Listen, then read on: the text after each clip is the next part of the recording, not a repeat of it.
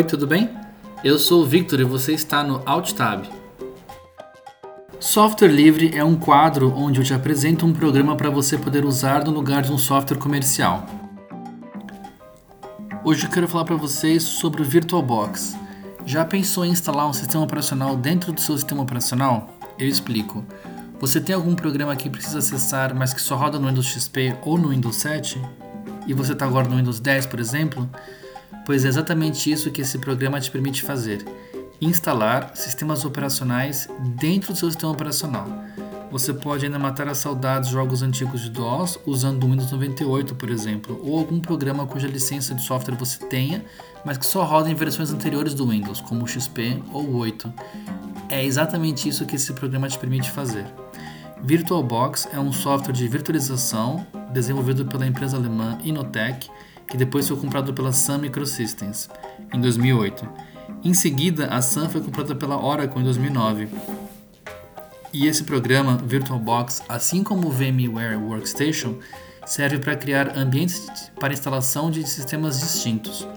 Ele permite a instalação e utilização de um sistema operacional dentro do outro, assim como seus respectivos softwares, como dois ou mais computadores independentes, mas compartilhando fisicamente o mesmo hardware.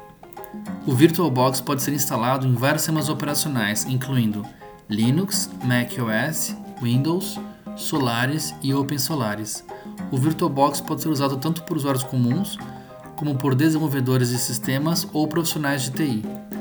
Gente, eu já usei esse programa e ele funciona muito bem e ele é muito, mas muito, mas muito útil. Apenas tenha certeza de que você tem bastante espaço no seu disco rígido disponível para instalar e rodar os sistemas operacionais que você quer e também bastante memória RAM, porque ele vai ser um sistema operacional que vai rodar em cima do seu sistema operacional. Então, por exemplo, se você tem um Windows 10, você vai rodar o Windows 10, abrir o VirtualBox e dentro do Windows 10, com ele rodando, ligado, vai rodar um, um segundo sistema operacional em cima dele. Então, garanta que tenha um ótimo processador e pelo menos, pelo menos 16 GB de RAM para cima.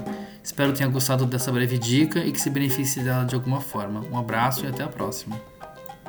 Você acabou de ouvir ao quadro Software Livre, onde eu te apresento um programa livre para você poder usar no lugar de um programa pago. Muito obrigado e até a próxima.